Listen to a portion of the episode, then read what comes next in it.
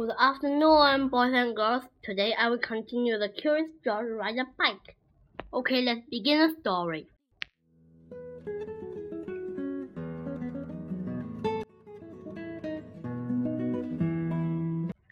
He ran away as fast as he could and made straight for a high tree near the camp.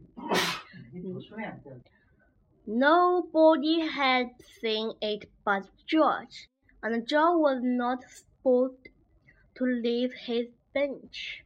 But this was an emergency, so he jumped up, grabbed the bugle, and blew as loud as he could. Then he rushed to the bicycle. The man had heard the alarm, alarm, and thought at first that George had been naughty again, but when they saw the empty kit and the tree nibbling at the string, they knew what happened. George raced toward the tree, far ahead of the men.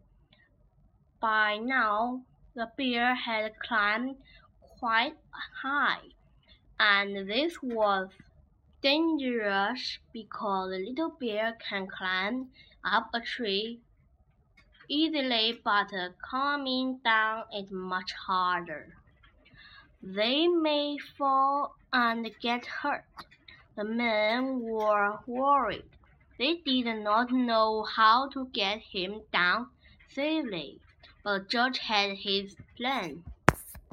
With the bag over the shoulder, he went up the tree as fast as only a monkey can, and when he reached the baby bear, he put him in the, his bag and carefully let him down so that the men could safely catch him. Everybody cheered when George had come down from the tree. You are a brave little monkey, said director. You saved the baby bear's life. Now you will get your coat back and of course you may ride your bike and play the bugle in the show. Finally, the show was on. The and how surprised they were right in the middle of it, and also the man who down and come to see it, to deliver George on his bike, and the newsboy was there, too, with a yellow hat